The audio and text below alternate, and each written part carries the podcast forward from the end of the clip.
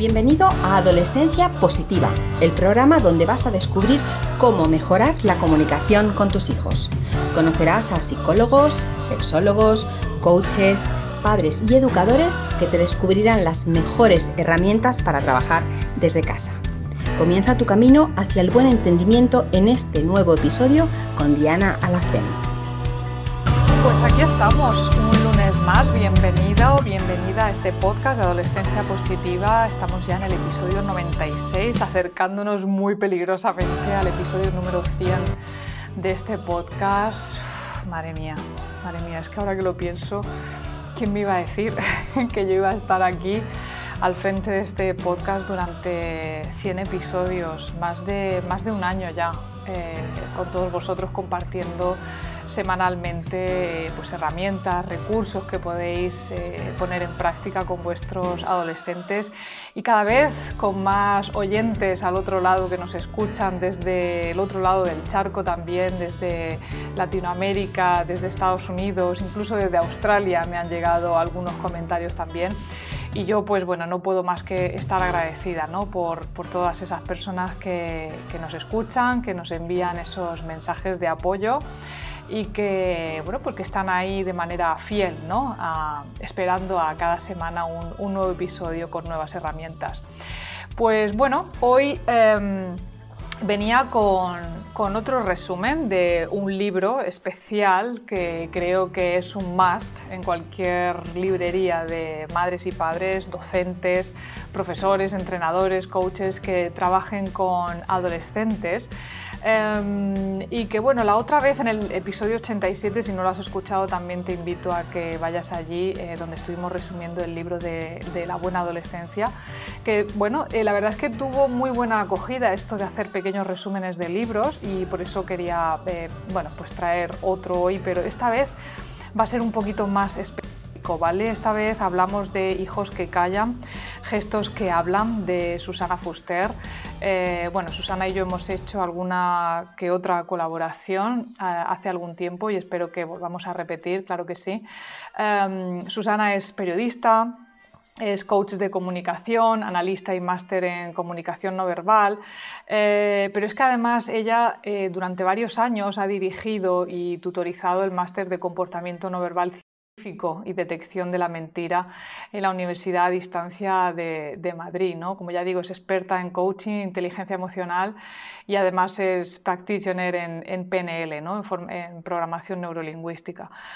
O sea que, bueno, como verás, imagínate, eh, el libro que nos presenta Susana es absolutamente maravilloso, profundiza muchísimo en la comunicación no verbal de nuestros adolescentes y quizás, bueno, eh, no vaya en la misma línea que el libro que estuvimos viendo en el episodio 87, ¿no? que era un libro más generalizado para empezar a introducirnos en el mundo de la adolescencia y entender un poquito las conductas de nuestros adolescentes, sino que en esta ocasión el libro de Susana pues es un libro eh, para profundizar más. De hecho, si al final de este episodio decides que quieres eh, adquirirlo, te recomiendo que lo hagas en papel porque vas a tomar muchas notas y es un libro que, que, bueno, que es necesario volver hacia adelante, hacia atrás em, y bueno, pues eh, tenerlo siempre a mano para cuando queramos volver a interiorizar algunas de las enseñanzas que Susana comparte con nosotros. ¿no? Es un imprescindible, como ya digo. pero sí que es verdad que para volver a consultarlo en cualquier otro momento, pues eh, creo que, es más práctico ¿no? que lo tengas en papel. Bueno, dicho esto, te... vamos con el, con el resumen del libro, ¿vale? Eh, repito el título, Hijos que callan, gestos que hablan. Eh, el libro comienza pues, con una introducción hablando de, bueno, pues lo, eh, lo, que es la comunicación no verbal, ¿no? de cómo nuestros adolescentes tienen esas señales no verbales y que a veces a nosotros como padres, como profesores, como docentes en general, eh, se nos pasan desapercibidas. ¿no? Entonces nos enseña un poquito a ver más allá de lo que es el lenguaje eh, corporal. El episodio 2 eh, o el capítulo número 2 del libro, que a mí me, gusta especialmente, profundiza más en el, en el, lenguaje silencioso de las emociones. ¿no? Ya sabes que hay una serie de emociones básicas y Susana comparte comparte con nosotros pues algunas de las... Eh, ella hace, realiza aquí un, esquema en el libro muy interesante porque habla de cada una de estas emociones básicas, de qué es lo que la desencadena ¿eh? en nuestros, bueno, en todos, pero en nuestros adolescentes especialmente, cuál es la función de, esa emoción y cómo se manifiesta em, no verbalmente en nuestros hijos. Por ejemplo, si hablamos aquí, pues dice de la ira, ¿no? La ira la desencadena un obstáculo que bloquea los propósitos o los objetivos de nuestros adolescentes. La función de la ira es autodefenderse o eliminar y anular el obstáculo que impide conseguir su objetivo. ¿Y cómo la manifiestan? Pues a través de cejas fruncidas, mandíbula y labios tensos, postura corporal rígida y hacia adelante, mirada prominente, eh, aumenta su tono muscular y el ritmo cardíaco. Es decir, eh, Susana hace un esquema en el episodio 2 con, ya te digo, cada una de estas emociones y las va analizando una por una a lo largo de los siguientes eh, capítulos. Lo interesante de este libro además es que viene con ejercicios en todos los capítulos para poner en práctica con nuestros adolescentes y también vienen con algunos casos eh, bastante reales, situaciones que seguramente te van a sonar en el que vas a entender un poquito más esto de las, eh, bueno, del lenguaje silencioso. ¿no? En el capítulo número 3, eh, Susana habla de, lo que son bueno, pues, eh, las señales faciales ¿no? del adolescente. Ella habla de los siete rostros del adolescente ¿no? que se corresponden con esas emociones, que, emociones básicas. Y además profundiza mucho en las microexpresiones, gestos como el levantar un poquito el labio o el fruncir un poquito las, cejas. Eh, creo que además eh, lo interesante de este capítulo número 3 es que viene con algunas fotografías también en las que podemos visualizar cómo son estos gestos, no, no solo eh, con palabras que leemos en el libro, sino que además vemos imágenes, con lo cual pues, nos, nos aclara mucho más esos pequeños esas microexpresiones. En el episodio número 4 o en el capítulo número 4 habla más de los gestos, ¿no? Si en el 3 eh, profundiza más en lo que es el rostro, pues en el número 4 eh, Susana habla de los gestos que hablan, eh, pues cómo utilizan los pies, hacia dónde apuntan los pies, hacia dónde miran, las rodillas, los brazos, gestos que hacen con las manos, ¿no? Dice cada uno de esos gestos? ¿Qué podemos leer con cada uno de esos eh, gestos, con, las manos, con los hombros, con los brazos ¿no? de nuestros adolescentes? En el episodio número 5 o en el capítulo número 5 habla de lo que es la, pose, ¿no? la postura de nuestros adolescentes, eh, aquellas posturas que tienen de alguna forma un doble mensaje y cuenta un caso muy, mm, bueno, a mí me parece bastante curioso también, en el que habla de, un, estudio, de un, estudio que hizo eh, Karen Pine, que es profesora de, psicología en la Universidad de, de Hertfordshire, en el Reino Unido, y que les pidió a sus alumnos que se pusieran una camiseta de Superman, ¿vale? Porque ella lo que quería es averiguar si vestir las prendas que iban con, esas fotografías estampadas de sus superhéroes podía modificar de alguna forma, eh, inconsciente obviamente, los pensamientos o las actitudes de los estudiantes ¿no? y su, estado de ánimo. Y fijaos qué curioso que llegaron a la conclusión de que, de que sí, de que los que llevaron esas camisetas se sentían más seguros de sí mismos, se sentían superhéroes de alguna forma, ¿no? Y incluso para su sorpresa eh, vieron que esos alumnos o esos estudiantes se sentían más fuertes físicamente que el resto de sus compañeros. Así que figúrate la importancia de, de las ropas, muchas veces de las vestimentas, los modelos que llevan nuestros hijos. Para ellos es importante. Por eso, de hecho, en el episodio, en el capítulo número 9, profundiza más en, todo esto, ¿no? en lo que es la ropa, los piercings, eh, el efecto halo que produce en ellos, cómo a través de, la imagen ellos se sienten más o menos seguros. Creo que es un episodio también o un capítulo interesante a tener en cuenta. Pasando ahora al eh, capítulo número 6, que lo titula Susana como que corra el aire, aquí habla un poco de esas distancias que empiezan a tomar los adolescentes con nosotros, ¿verdad? Que ya no les gusta tanto que te acerques tanto a ellos, que les des besos, que les acaricies, que los arrulles, ¿no? Ya necesitan como eh, tener su espacio y en este episodio también además nos habla de esa leonera a la que llamamos habitación, ¿no? De importante es eh, sentir que tienen su espacio eh, seguro, que es el lugar en el que de alguna manera toman distancia física de nosotros, ¿no? Y que además es el lugar donde refuerzan y reflejan su personalidad de alguna forma directa o indirectamente. Eh, de nuevo te, vengo con otra investigación de la Universidad de Texas en el, que en el que dijeron que las personas seleccionan y crean ambientes físicos que reflejan y refuerzan quiénes son realmente. ¿no? Em, llegan a la conclusión de que observando la habitación de nuestros adolescentes podemos incluso deducir ciertos rasgos eh, conductuales de ellos y de su personalidad. Em, y bueno, pues hablan, ponen el caso de, más de 80 habitaciones que habían estado eh, visitando de, estudiantes y, oficinas también, y que el autor de esta, de esta investigación, que se llama eh, Sam Gosling, concluyó que, por ejemplo, pues las estanterías de las personas creativas no se diferencian por tener más libros, ¿Vale? Que muchas veces pensamos que las personas que tienen más libros son más creativas, ¿no? Sino por la variedad de género que tienen en los libros.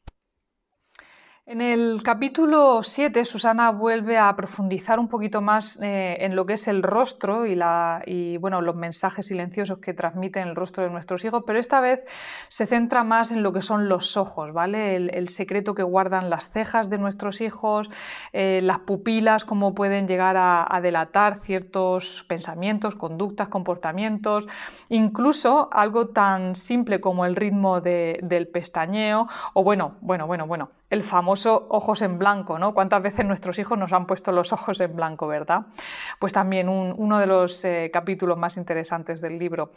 Eh, después en el 7 habla del contacto físico, ¿no? del arte de tocar, de, los roces, de las caricias con nuestros hijos, esos besos, esos abrazos que pueden llegar a ser terapéuticos en alguna ocasión.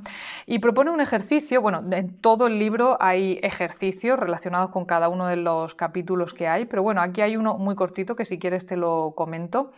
Y es que te, pide que dediques unos minutos a pensar eh, cuándo y durante cuánto tiempo has tocado en los últimos días, en los últimos tres días a tu hijo o a tu hija, ¿vale?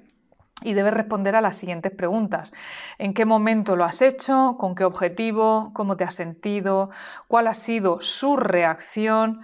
¿O qué mensaje no verbal crees que le has transmitido, ¿vale? Pregúntate qué papel juega el tipo de contacto táctil que estableces con él o con ella a la hora de reforzar vuestra relación. Em, bueno, el capítulo número 9 te lo he resumido antes, en el que habla sobre las pintas, la forma de vestir de nuestros hijos, eh, esas ganas de hacerse sus tatuajes, sus piercings, ¿no?